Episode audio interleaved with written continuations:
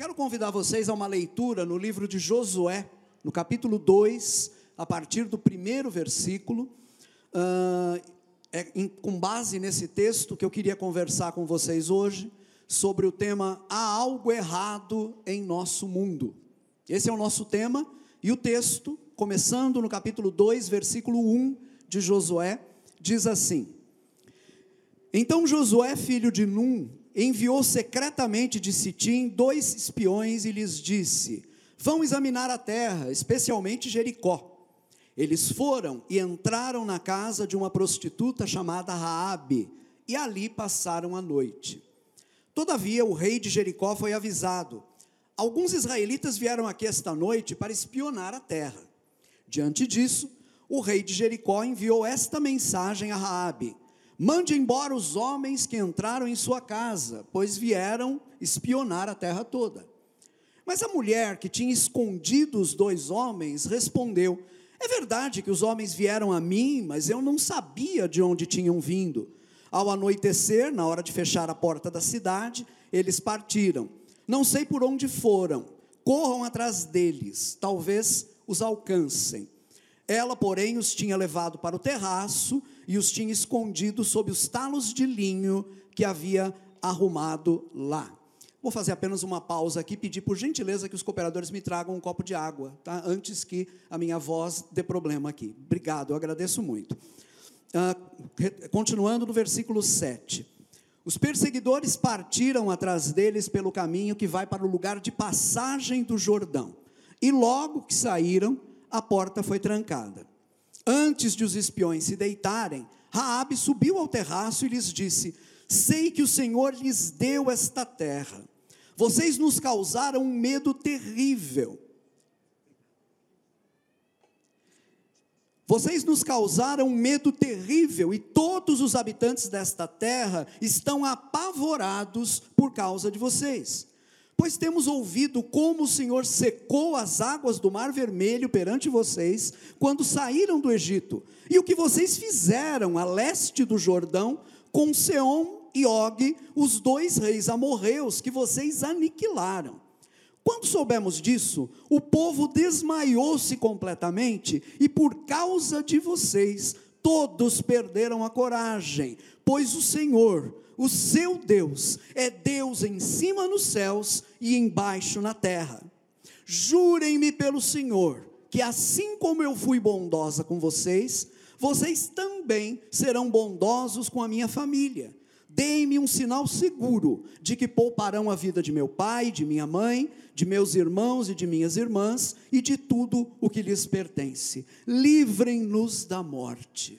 A nossa vida pela de vocês, os homens lhe garantiram. Se você não contar o que estamos fazendo, nós a trataremos com bondade e fidelidade quando o Senhor nos der a terra. Então Raabe os ajudou a descer pela janela com uma corda, pois a casa em que morava fazia parte do muro da cidade. E lhes disse: Vão para aquela montanha para que os perseguidores não os encontrem.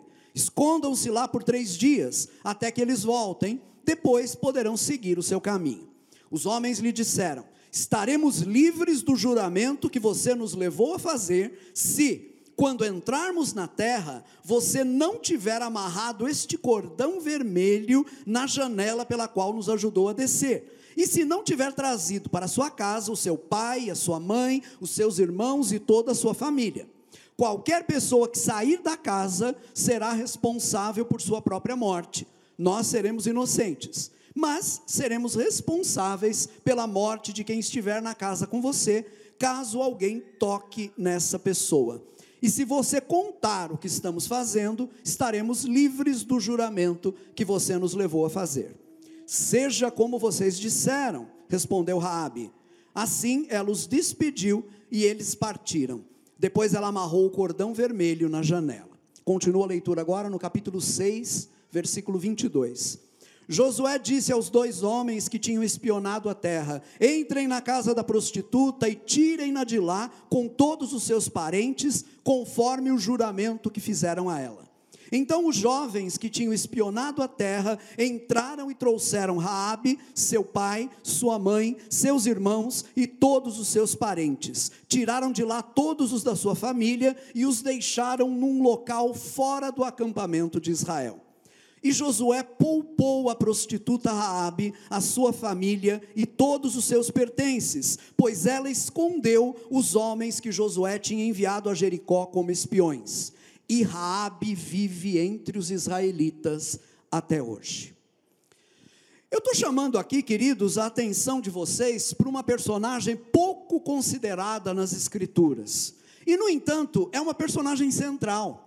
Porque pouca gente na Bíblia pode, assim, dizer, pode contar a vantagem de fazer parte da genealogia de Jesus Cristo, né? É uma das ancestrais de Jesus. Bom, nós podemos dizer isso de Raabe.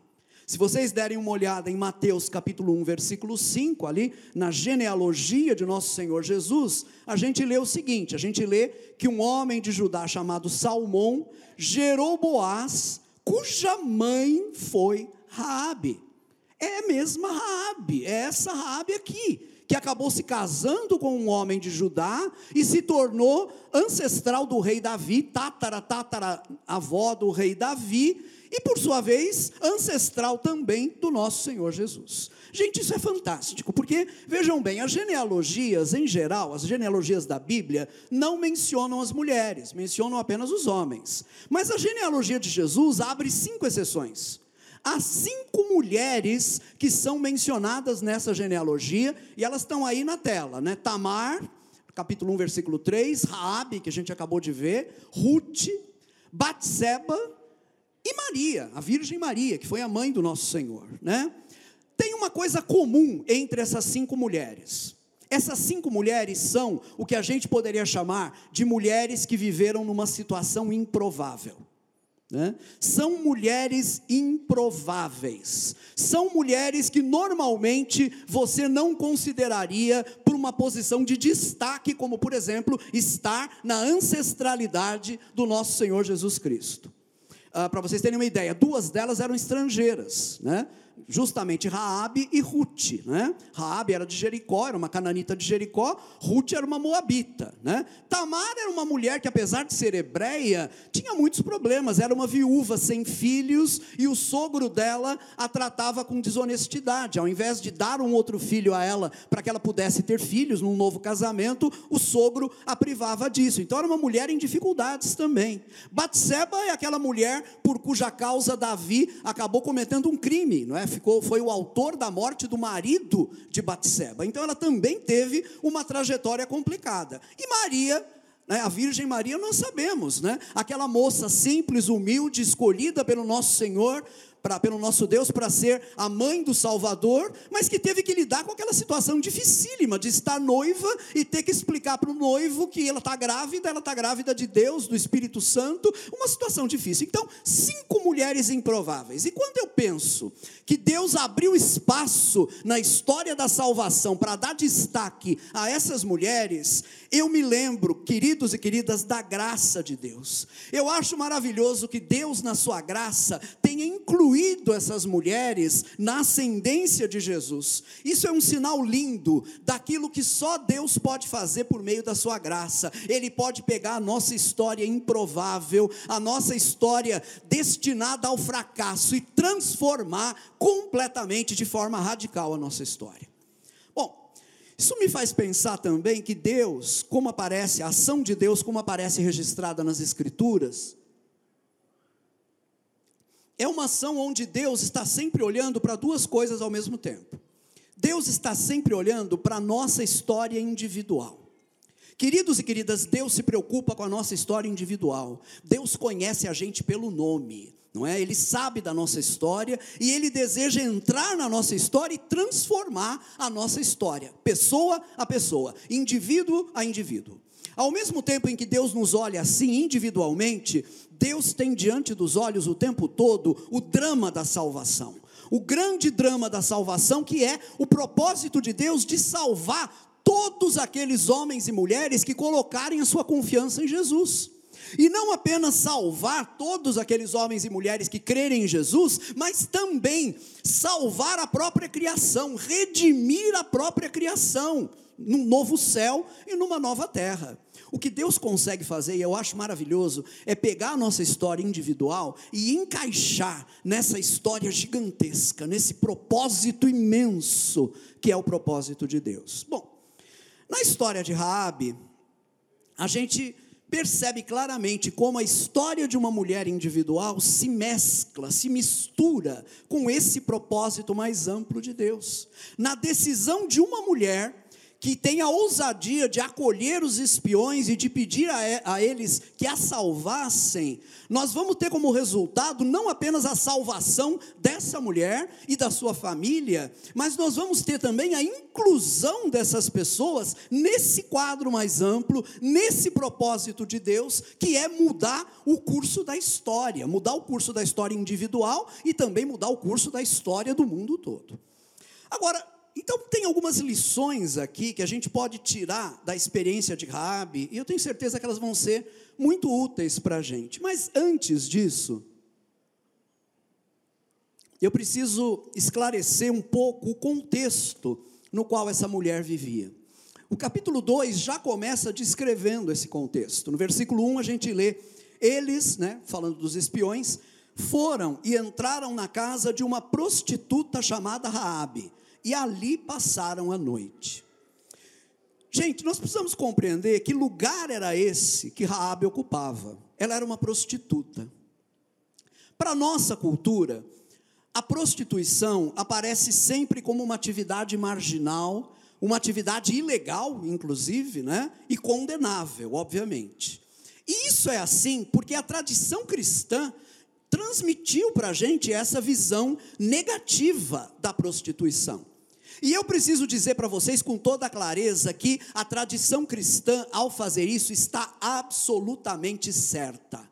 A prostituição, enquanto prática, é algo condenado por Deus, é algo que Deus condena, é algo que Deus rejeita, seja a prostituição masculina, seja a prostitu prostituição feminina. Uh, as Escrituras são muito claras na condenação da prostituição. A prostituição era proibida em Israel, e todas as referências bíblicas que nós encontramos sobre a prostituição no Antigo e no Novo Testamento, todas elas, sem exceção, são negativas. Eu vou me ater a uma delas apenas para dar um exemplo para vocês, que é a de Deuteronômio, capítulo 23, versículo 17, onde a palavra de Deus diz: Não haverá prostituta dentre as filhas de Israel. E se vocês lerem o versículo todo, vocês vão ver que ele prossegue condenando também a prostituição masculina, porque há prostituição feminina e há prostituição masculina, né? Então vejam bem, como eu disse, a tradição cristã está absolutamente correta ao condenar a prostituição. E aqui, eu quero chamar a atenção de vocês para uma coisa muito importante que eu preciso dizer, e eu peço graça a Deus para me ajudar nesse ponto. Queridos e queridas, isso que eu estou falando, essa condenação da prostituição como algo ruim aos olhos de Deus, não significa desprezo, não significa julgamento e não significa condenação das pessoas envolvidas nessas práticas. Nós temos que ter em mente que o olhar de Jesus é sempre um olhar amoroso, né? É aquilo que nós temos registrado, não era exatamente uma prostituta, era uma mulher adúltera, mas é aquilo que nós temos registrado em João 8, quando trazem uma mulher surpreendida em adultério até Jesus, a lei mandava apedrejar, aquelas pessoas queriam fazer isso, e Jesus diz: Bom, então quem não tem pecado, que seja o primeiro a tirar uma pedra contra ela. As pessoas vão saindo, porque obviamente todos tinham consciência dos seus próprios pecados, a mulher fica sozinha ali diante de Jesus. Jesus levanta os olhos, quando já não tem mais ninguém exceto a mulher, e diz para a mulher: Mulher, para onde foram os teus acusadores? E a mulher diz: Senhor, eles foram embora. Ninguém te condenou? Jesus pergunta. Ela diz: Não. E Jesus diz assim: Então eu também não te condeno. É esse o olhar de Jesus, é esse o olhar acolhedor, é esse o olhar que abraça, é essa sempre a atitude de Jesus e é essa que tem que ser sempre a atitude da igreja. Mas acolher a pessoa envolvida nessa prática não significa recomendar a prática na qual a pessoa está. Jesus olhou para aquela mulher e disse: Também eu não te condeno, vai e não peque mais, vai e não viva mais desse jeito, vai e mude a sua vida. Então é preciso ter em mente que essa é a atitude correta, mas uh, uh, essa atitude correta traz consigo essa condenação da prática, até porque como eu quero mostrar logo a seguir, essa prática é desumana. Essa prática desumaniza quem se envolve nela. Ô Rui, mas eh, você precisa falar sobre isso? Isso não é óbvio? Gente, se vocês soubessem o tanto de coisa que já foi óbvia e que está deixando de ser óbvia, nesses nossos tempos malucos, para vocês terem uma ideia, a nossa sociedade está tão distante de Deus que hoje até mesmo a prostituição é tida por alguns como algo respeitável. Tem pessoas em nossos dias que falam sobre os homens e mulheres que se prostituem, chamando-os de trabalhadores do sexo. Numa tentativa aí de agregar respeitabilidade a esse tipo de prática. Olha, eu vou ser muito sincero em dizer que essa atitude é de uma ingenuidade brutal. Porque a maioria das pessoas que se dirigem ou falam dessas pessoas que se prostituem como sendo trabalhadores do sexo, ignoram que essas pessoas que se prostituem geralmente estão numa situação de opressão. Geralmente, né, na, na maioria quase absoluta das vezes, estão numa situação em que alguém está ganhando dinheiro em cima dessas pessoas. Geralmente são homens. E como eu dizia há pouco e expando um pouquinho agora, trata-se de uma prática que desumaniza. Trata-se de uma prática que torna a pessoa que se envolve nela, enquanto adere àquilo, menos do que humana, porque Deus não planejou o ser humano para esse tipo de prática. Então, uh, uh, é uma prática que Deus condena e precisamos ter claro na nossa mente, queridos. Deus condena porque ama as pessoas que estão envolvidas nessa prática. Deus condena porque Deus deseja resgatá-las dessa prática, porque não é não é bacana, não é bom, não é saudável quando uma pessoa sabe que para poder ganhar o pão de cada dia vai depender da venda do seu próprio corpo. Deus deseja resgatar pessoas dessa situação, porque Deus condena essa prática e Deus condena essa prática entre outras coisas, porque o sexo, que é a matéria dessa prática, é algo que Deus planejou como uma bênção de Deus para ser usada da forma correta, do jeito que Deus colocou na sua santa palavra. Vocês estão me compreendendo, queridos? Então nós estamos diante de alguma coisa extremamente séria quando falamos acerca disso. Então a tradição cristã não erra quando ela considera a prostituição como algo negativo. Mas a gente precisa ter em mente que na época de Raabe a coisa era diferente. As sociedades que habitavam em Canaã antes da conquista do território pelos israelitas tinham a prostituição como algo respeitável dentro da sociedade. Inclusive, na maioria dos casos, a prostituição naquelas culturas tinha uma dimensão religiosa. É por isso que prostitutas e prostitutos naquele tempo geralmente eram chamados de prostitutas e prostitutos cultuais. Ou seja, o próprio ato de prostituição era tido como um ato de religião para aqueles povos, né? Ora, isso coloca essas pessoas num certo status social. É como se essas prostitutas e prostitutos, de alguma maneira, fossem sacerdotes daquelas religiões. Muito provavelmente Raabe não era uma prostituta anônima, como a maioria que existe hoje em dia. O próprio rei de Jericó, vocês viram no texto, ele manda uma mensagem diretamente a essa mulher, o que indica que muito provavelmente ela tinha uma posição elevada enquanto prostituta. Eu acho curioso isso, porque esse reconhecimento social da prostituição aproxima muito a realidade de Jericó nos dias de Raabe com a realidade desse nosso mundo que nós vivemos agora. Esse mundo que gosta de se chamar de pós-cristão. Esse mundo onde as leis e os mandamentos de Deus são sistematicamente ignorados e que é um mundo onde alguns, como eu disse, ousam chamar né, as pessoas que se prostituem de trabalhadores do sexo. Essa semelhança, não é tentando dar dignidade a essa prática, deveria nos preocupar. Porque aquela sociedade, a sociedade cananita, a sociedade de Jericó, era uma sociedade que estava sob a condenação de Deus. E eu pergunto: não será o mesmo com a nossa sociedade? A nossa sociedade, ao avalizar esse tipo de comportamento, também não se coloca sob a condenação de Deus? Esse quadro que eu descrevi, eu creio, vai nos ajudar a compreender o que está envolvido na história de Raabe. Provavelmente ela tinha uma posição sólida na sociedade de Jericó. Pois bem, é justamente essa mulher que, numa atitude totalmente inesperada, acolhe os espiões enviados por Josué. E a pergunta que eu faço é: por que ela faz isso? Bom, isso nos conduz à primeira das três coisas que eu quero observar sobre Raabe com vocês agora. E essa primeira coisa é: Raabe viu que havia algo errado em seu mundo que aparentemente era tão sólido ela viu que havia algo errado nesse seu mundo aparentemente tão sólido. Depois que ela esconde os espiões lá no terraço da casa dela e despista os soldados, Raabe sobe até o terraço e explica para aqueles israelitas por que, ela está agindo desse jeito. Vejamos o que ela diz em Josué 2,9. E Raabe lhes disse: Sei que o Senhor lhes deu esta terra vocês nos causaram um medo terrível e todos os habitantes desta terra estão apavorados por causa de vocês. De repente, Raabe percebeu que tinha alguma coisa errada nesse mundo aparentemente tão sólido no qual ela vivia. Jericó era uma cidade fortaleza, cercada por muralhas que eram consideradas intransponíveis. Por causa disso, Jericó era uma cidade que não se sujeitava a ninguém, muito pelo contrário, ela dominava as cidades ao redor que eram mais fracas. Né? Pois bem, de repente, toda essa certeza, toda essa autoconfiança começa a ruir.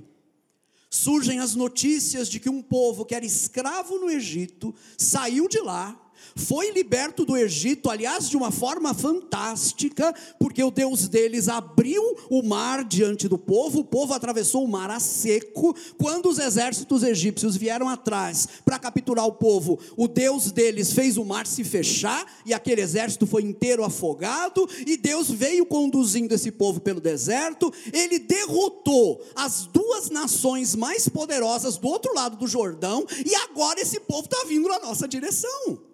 Ora, é esse o diagnóstico que está sendo discutido lá no mercado de Jericó, nas ruas, nas conversas. Queridos, notícias como essa têm o poder de colocar de pernas para o ar toda uma sociedade. Tudo vem funcionando, tudo parece ótimo, tudo parece estar como sempre esteve, e de repente algo acontece e esse algo que acontece expõe as fragilidades do mundo em que nós vivemos. Será que não foi isso que aconteceu com a gente durante a pandemia?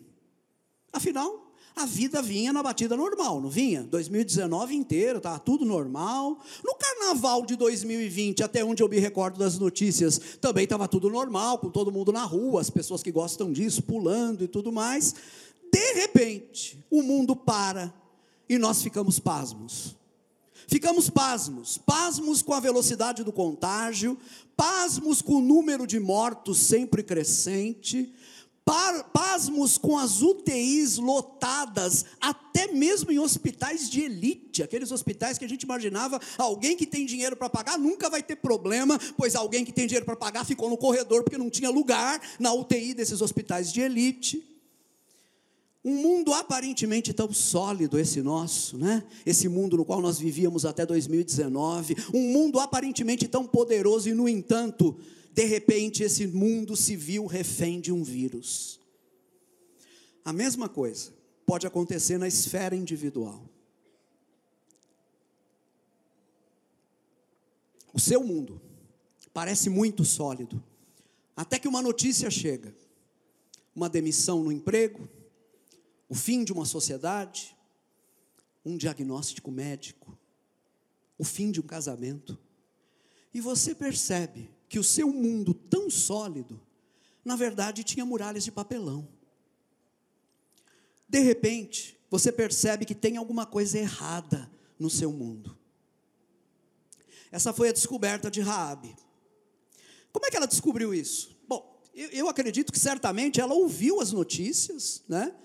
Viu como o povo da cidade dela estava reagindo a essas notícias e usou a inteligência dela para interpretar tudo isso. Sem dúvida nenhuma, ela fez isso. No entanto, eu acho que a gente pode fazer uma leitura que vai um pouco além disso. Eu vejo algo mais aqui. O próprio Espírito Santo estava trabalhando nessa mulher. Eu não tenho dúvidas de que quando a gente começa a perceber as fragilidades do mundo em que nós vivemos, é porque o Espírito Santo está abrindo os nossos olhos, está iluminando a nossa inteligência para que a gente perceba isso. Quando você começa a perceber que o teu mundo não é tão sólido assim, que ele tem fissuras, que ele tem rachaduras, é Deus que está abrindo os seus olhos para que você perceba isso. Amém? Percebem isso? Agora, vamos entender uma coisa importante aqui. Perceber que tem algo errado no nosso mundo ainda não é suficiente. É importante, é muito importante, mas ainda não é suficiente. Eu diria que a gente precisa ir além disso, nós precisamos dar um passo além. E Raabe deu esse passo. O segundo aspecto que eu quero iluminar para vocês na experiência de Raabe é que ela não apenas percebeu que havia alguma coisa errada com seu mundo, mas Raabe percebeu qual era o problema com o seu mundo. E o problema com o seu mundo era um apenas: inimizade com Deus. Esse era o problema. Quando eu leio a história de Raabe, eu fico me perguntando, mas era apenas medo aquilo que Raabe sentia? Será que ela apenas sentia medo? Será que ela apenas estava apavorada porque ouvia as notícias sobre o que os israelitas tinham feito e o que provavelmente eles fariam com Jericó também? Será que era apenas isso? Eu acredito que não. Eu acredito que tem mais coisa aqui. Pela graça de Deus, Raabe percebeu o que estava errado nesse seu mundo aparentemente tão sólido. Então eu repito, me permitam, né? Perceber que tem alguma coisa errada já é uma grande vantagem, mas não saber o que é é um problema. Raabe foi além, porque ela não apenas percebeu que havia alguma coisa errada, ela conseguiu diagnosticar, ela conseguiu identificar qual era o problema com o seu mundo. Ela percebeu, gente, que o problema de Jericó era um só. E era o seguinte: o Deus de Israel não é o Deus de Jericó. Esse era o problema. Vamos ver o que Raabe diz na sequência, ela está conversando ainda com os espiões, né? Capítulo 2, versículos 10 e 11.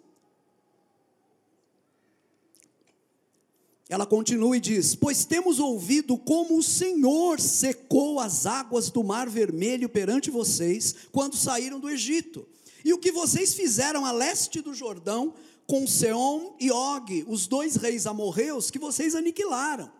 Quando soubemos disso, o povo desanimou-se completamente, e por causa de vocês, todos perderam a coragem, pois o Senhor, o seu Deus, é Deus em cima nos céus e embaixo na terra. Gente, essa mulher faz aqui uma declaração importantíssima. Vamos ter em mente que muito provavelmente essa mulher era uma prostituta cultual. O que quer dizer que ela não apenas se prostituía, mas a prostituição dela estava encaixada num sistema religioso. E quando ela faz essa declaração surpreendente, quando ela diz: Olha, está todo mundo apavorado, porque nós percebemos que o Deus de vocês é Deus em cima nos céus e é Deus embaixo na terra também. O que é que essa mulher está dizendo? Ela está dizendo que percebeu: os nossos deuses não são nada, a nossa religião não é nada, o nosso sistema religioso não é nada. A gente faz e acontece aqui com as nossas práticas, mas os nossos deuses não têm poder nenhum, porque só um Deus Deus é Deus nos céus e na terra, e esse Deus é o Deus de Israel, não é o Deus de Jericó. Gente, que descoberta impressionante é essa? Bom, tem muita gente que sabe que tem alguma coisa errada no seu mundo. Tem pessoas que, como Raabe, tem na verdade o seu lugar garantido na estrutura do mundo atual. Eu estou falando do mundo em que nós vivemos, desse mundo, né? Tem pessoas que, como Rabi, têm o seu lugar garantido ali. Talvez essas pessoas sejam até ensinadas, incentivadas a serem como pensam que são e a viverem do jeito que vivem, porque o sistema as incentiva nessa direção. Talvez essas pessoas sejam até ensinadas pelas filosofias do presente século a se orgulharem do que elas pensam que são. Assim como tem gente que gostaria que as prostitutas se orgulhassem de serem trabalhadoras do sexo. Mas essas pessoas lá no fundo sabem que alguma coisa está errada, sabem que algo não está bem, elas percebem que tem alguma coisa fora do lugar. O sistema de pensamento do presente século, as filosofias do presente século chegam e dizem assim: bobagem, isso aí é, é resquício da religião, dos preconceitos religiosos, esquece isso, seja você, viva do jeito que você vive. E a pessoa ouve isso, mas lá dentro ela sabe que tem alguma coisa que está fora do lugar. Essas pessoas lá dentro continuam com a sensação incômoda de que algo está errado. Eu vou usar aqui uma imagem que eu lembro, eu ouvi do Anésio há muitos anos atrás. Alguns de vocês talvez se lembrem dessa imagem. O Anésio, num contexto ensinando justamente sobre esse tipo de sensação, né, de perceber que algo está errado na vida de alguém, ele usou a seguinte imagem: a pessoa parece que está usando as meias por cima dos sapatos. Entende isso? Você calçou os sapatos sem calçar as meias, e aí você pegou as meias e calçou as meias por cima dos sapatos. Tem alguma coisa errada, não tem? E você sabe que tem alguma coisa errada. Você sabe que alguma coisa está fora do lugar na sua vida. Agora a questão que eu tenho que colocar é: você sabe o que está errado? Você tem a sensação do incômodo, você sabe que alguma coisa está errada, mas a pergunta é: você sabe o que está errado? E esse é o ponto decisivo, gente. Foi para esse ponto que Raabe teve os olhos dela abertos. O que faltava a Jericó? A cidade tinha poder, tinha muralhas humanamente intransponíveis, mas ela não tinha Deus. O Deus que havia libertado o seu povo do Egito não era o Deus de Jericó. De repente surge a luz no coração de Raabe, e ela percebe: o que me falta? O que é que eu não tenho e gera esse vazio imenso dentro de mim? De tal forma que, por mais que me garantam que está tudo bem comigo e com a minha vida, lá no fundo, quando eu estou sozinho com a cabeça sobre o travesseiro, eu sei que nada está bem. E ela percebe: o que me falta é Deus. Eu sou uma habitante de Jericó, eu estou aqui nessa sociedade, nessa cidade, e nesse momento, nós estamos em inimizade com Deus. Neste momento, nós somos inimigos de Deus, porque essa cidade, Jericó, vive longe dele. Nesse momento, eu, Raabe, sou inimiga de Deus. Ela percebeu isso. E me permitam dizer uma coisa séria para vocês, irmãos e irmãs. A gente não entende o evangelho enquanto a gente não compreende essa verdade. A gente não entende o evangelho enquanto a gente não se enxerga como inimigos de Deus. Esse é o ponto inicial para podermos compreender o Evangelho. Pessoas que vivem longe de Deus, seguindo sua própria vontade, são pessoas que se colocam em inimizade com Deus. São seus inimigos, entendem? Se tornam essas pessoas deliberadamente inimigos de Deus. E vocês vão concordar comigo que ser inimigo de Deus é uma completa tolice. Porque como é que você vai vencer um inimigo desses? Você vai desafiar? Você vai peitar Deus? Pensa bem no que você está fazendo. Agora, é quando a gente percebe que a gente está nessa situação, é quando a gente percebe que o nosso modo de vida nos transformou em inimigos de Deus, é nesse momento que o Evangelho consegue nos atingir, que o Evangelho consegue nos alcançar. Vejam o que diz Paulo em Romanos capítulo 5, versículo 10. Ele escreve: se quando éramos inimigos de Deus, e aqui eu friso isso, nós éramos inimigos de Deus. Se quando éramos inimigos de Deus, fomos reconciliados com Ele mediante a morte de seu filho, quanto mais agora, tendo sido reconciliados, seremos salvos por sua vida. Se você percebe que tem alguma coisa errada com a sua vida, se você percebe que tem algo errado no seu mundo, eu queria encorajar vocês, usar essa frase que meu amigo Silas gosta tanto, né? Uh, eu gosto também por causa dele, né? Eu quero encorajar você, encorajar você a quê? Eu quero encorajar você a não sufocar essa sensação. Se você está sentindo lá dentro que tem alguma coisa errada, que tem alguma coisa fora do lugar na sua vida, que você está andando pela vida com os sapatos por baixo e as meias por cima, se você perceber isso, não sufoque essa voz. Dê ouvidos a essa voz, porque me permita dizer: essa voz é o Espírito Santo falando no seu coração. É o Espírito Santo abrindo seus olhos para que alguma coisa, para que você perceba que alguma coisa não está bem na sua vida. E se você decidir dar ouvidos a essa voz, como eu espero que você decida, então eu vou te convidar a fazer como Raabe e dar o terceiro passo. E esse vai ser o último que a gente vai considerar agora, né, nessa, nesse exame rápido da vida de Raabe. Qual foi o terceiro passo e decisivo que Raabe deu? Raabe exerceu fé. Raabe exerceu fé. Depois de ter feito essa impressionante confissão para os israelitas, admitindo que o Senhor, o Deus dos israelitas, é Deus nos céus e na terra, não é?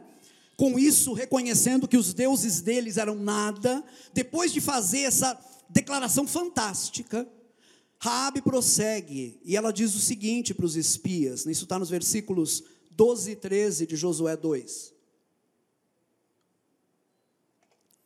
Ela diz: Jurem-me pelo Senhor, que assim como eu fui bondosa com vocês, vocês também serão bondosos com a minha família. Deem-me um sinal seguro de que pouparão a vida de meu pai, de minha mãe, de meus irmãos e de minhas irmãs e de tudo o que lhes pertence livrem-nos da morte. Me impressiona esse apelo que ela faz, esse clamor, né? A NVI não traz um ponto de exclamação no final da frase, mas eu acho que devia ter um ponto de exclamação aqui. Livrem-nos da morte.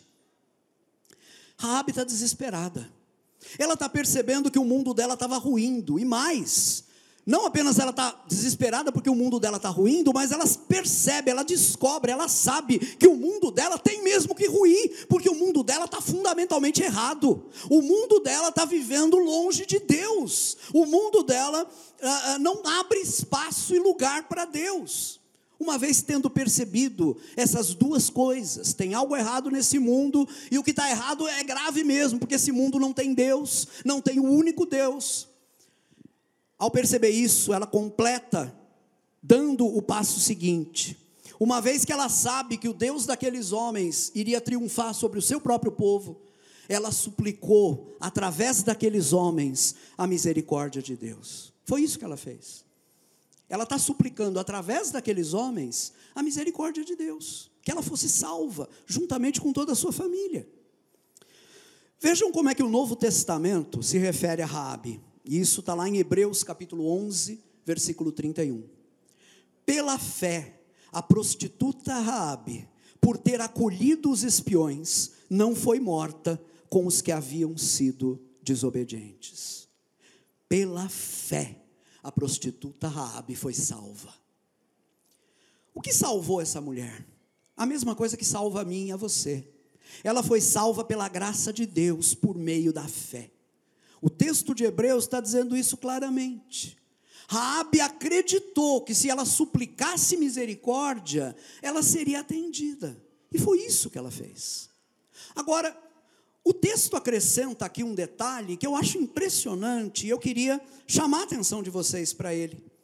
Depois que Raabe faz esse pedido, os, os espias dizem para ela o seguinte, versículos 17 e 18 estaremos livres do juramento que você nos levou a fazer se, quando entrarmos na terra, você não tiver amarrado este cordão vermelho na janela pela qual nos ajudou a descer. E se não tiver trazido toda a sua casa, ou melhor, perdão, trazido para a sua casa o seu pai a sua mãe, os seus irmãos e toda a sua família. Gente, isso aqui é muito significativo. O que está acontecendo aqui? Esses homens, esses israelitas que estão conversando com Raabe, eles não ignoravam aquilo que Deus tinha ordenado lá no Egito por ocasião da primeira Páscoa. Vocês se lembram? Na hora de celebrar a Páscoa, pela primeira vez lá no Egito, uma vez morto o cordeiro da Páscoa, o pai da família deveria pegar o sangue do cordeiro e fazer o que com ele? Passar esse sangue nos umbrais da porta da casa. Aqui no Brasil nós dizemos batente, né? Passar esse sangue nos umbrais, no batente da porta, pelo lado de fora, porque a visão do sangue seria o sinal para o anjo do Senhor. Quando o anjo do Senhor viesse sobre o Egito para levar os primogênitos do Egito, uh, os primogênitos dos israelitas seriam poupados, porque o sangue estaria ali fazendo essa identificação. Me perdoem, gente, mas esses homens passaram 40 anos no deserto ouvindo essa história ser repetida. Vocês não acreditam que na cabeça deles está essa ligação? Provavelmente ali tinha um cordão vermelho, talvez a própria corda que a Raabe usou para ajudar os homens a descer. Eu digo que isso não é nenhum acaso, eu tenho certeza que isso é obra do Espírito Santo. Mas o que acontece aqui é o seguinte: aqueles homens olham aquele cordão, fazem na cabeça deles a ligação com o cordeiro e dizem assim: o sinal é o seguinte, a gente vai te salvar se esse cordão vermelho estiver atado na janela da sua casa. Se você não fizer isso, a gente não tem nenhuma obrigação com você. E mais, se a sua família não estiver com você aí dentro da casa, a gente também não é responsável por eles. Mas se eles estiverem aí e se a casa estiver com esse sinal na janela, com esse cordão, então vocês vão ser poupados. Eu acredito que esse detalhe do cordão vermelho está nas Escrituras por uma razão. O Espírito Santo, que é sempre o autor das Escrituras, por trás da autoria humana, é aquele que está inspirando esses homens e mulheres enquanto escrevem.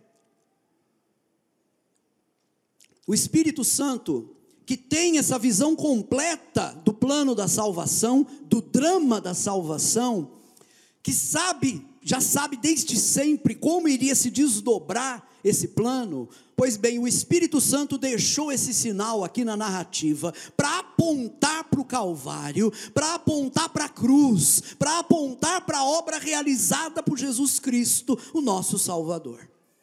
Vejam bem, Raabe não tinha clara noção disso. Até porque a revelação está sendo feita ainda, ela está sendo dada, né? Nós que temos Antigo e Novo Testamento nas mãos, com o Espírito Santo dentro de nós, que ilumina a nossa leitura da Escritura, nós compreendemos tudo. A Abe ainda não via com clareza, mas vejam bem, embora ela não tivesse noção clara disso, quando ela pegou aquele cordão vermelho e amarrou na janela da casa, ela estava exercendo fé em nosso Senhor Jesus Cristo. Você diz, Rui, mas Jesus ainda não tinha vindo? Sim, mas o propósito da salvação já estava colocado. Deus já havia instituído o cordeiro da Páscoa lá, apontando para Jesus. Todos os sacrifícios do Antigo Testamento que Deus havia determinado já apontavam para Jesus e teriam o seu cumprimento em Jesus. E esses homens e mulheres, quando ofereciam esses sacrifícios, não eram os sacrifícios que os perdoavam, era a obra de Jesus que seria realizada um dia e que garantiria o perdão cordão deles também. Pois bem, a prostituta Rabi, ao amarrar esse cordão, está olhando para a cruz, está olhando para Jesus e está depositando a sua fé não em qualquer homem, não em qualquer coisa, mas no único Salvador capaz de salvar o ser humano, Jesus Cristo, nosso Senhor. É isso. É isso. O texto de Hebreus diz para a gente que Raabe foi salva pela fé. E, gente, fé na Bíblia é sempre fé em Jesus Cristo. Não é fé na fé, não é fé em qualquer coisa, é fé em Jesus Cristo.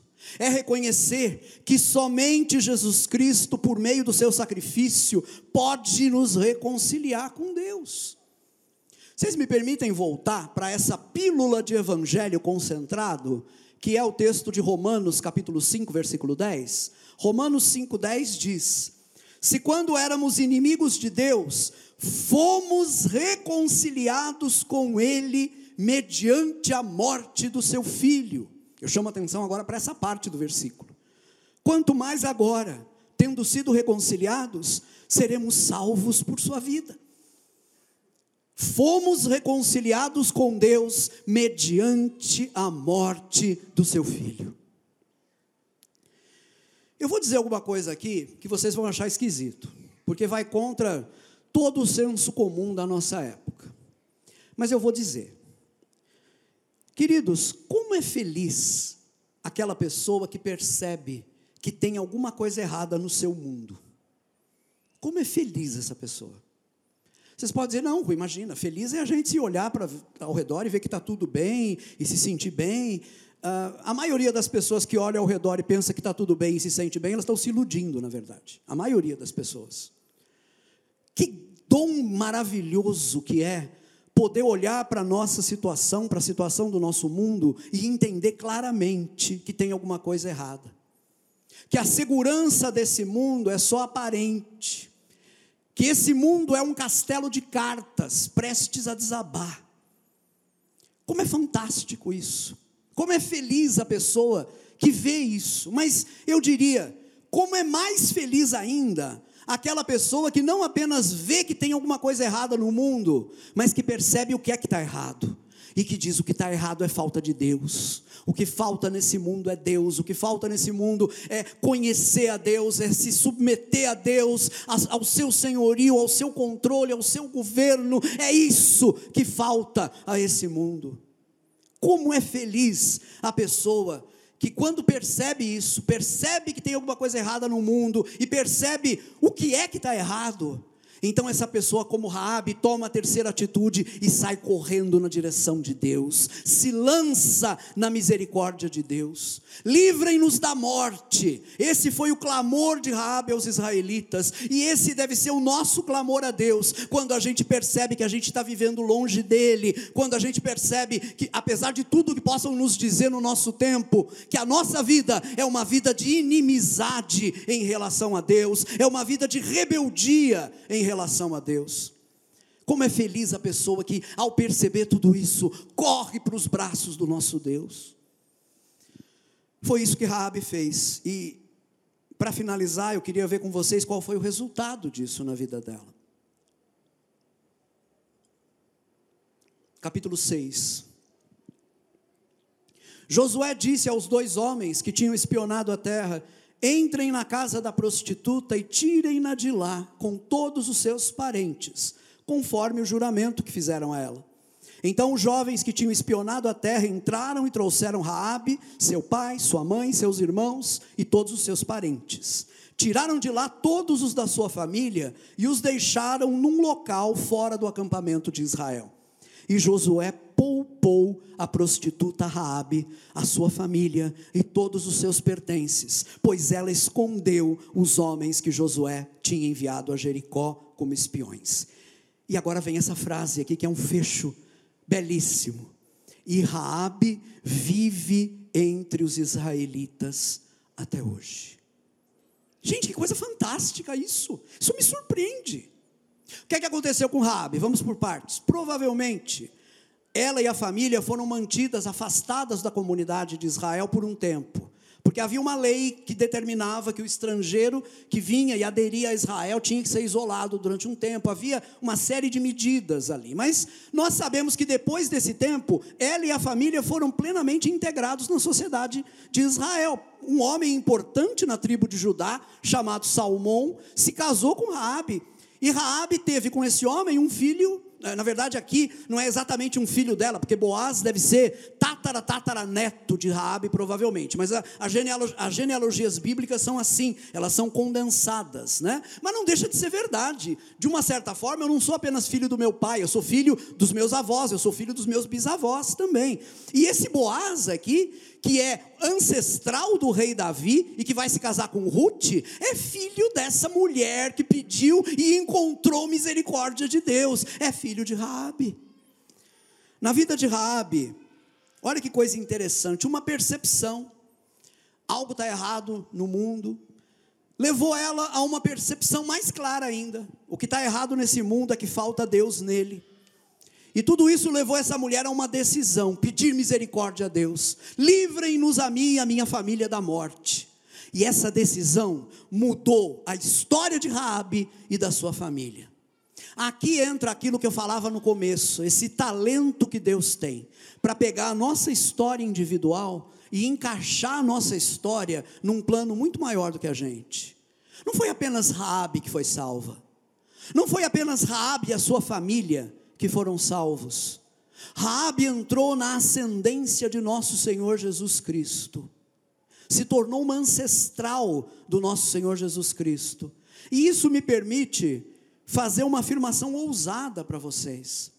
Hoje, na glória, tem um pouco do material genético dessa mulher chamada Raabe, sentado no trono do universo. Porque Jesus Cristo, nosso Senhor, segundo a carne, é descendente de Raabe. Amém?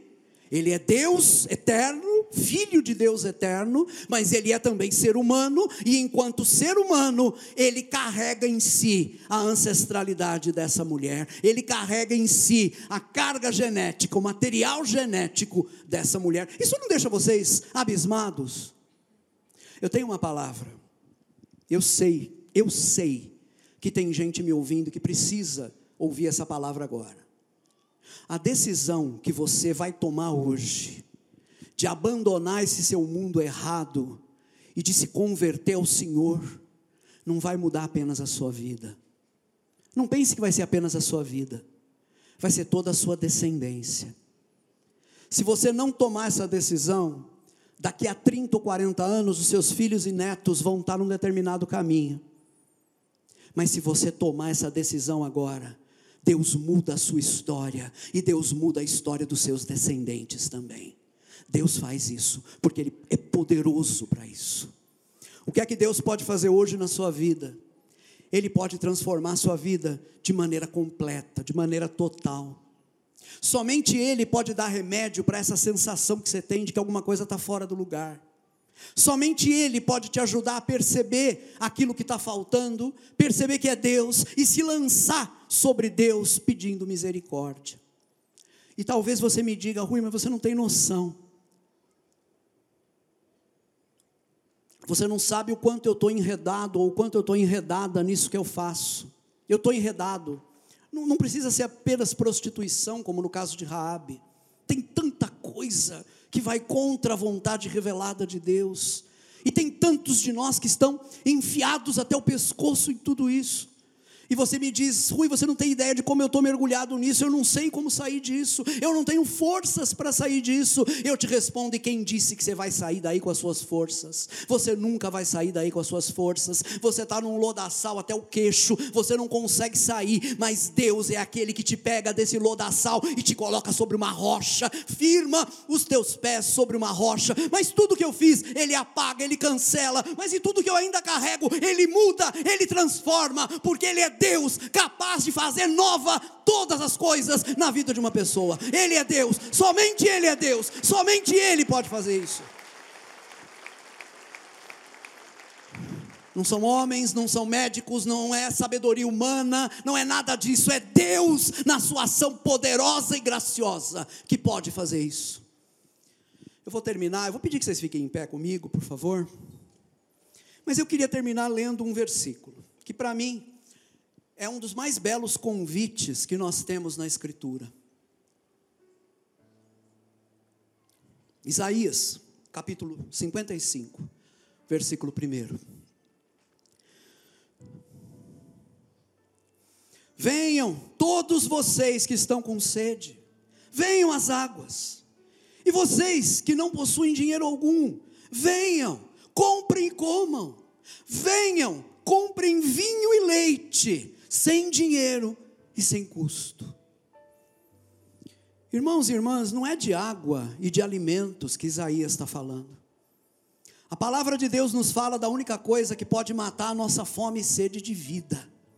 Não qualquer vida, não vida segundo Jericó, vida plena, vida alicerçada em Deus, vida que vale a pena ser vivida Vida onde finalmente as coisas estão nos eixos e você não tem mais essa impressão de que está andando com as meias por cima dos sapatos.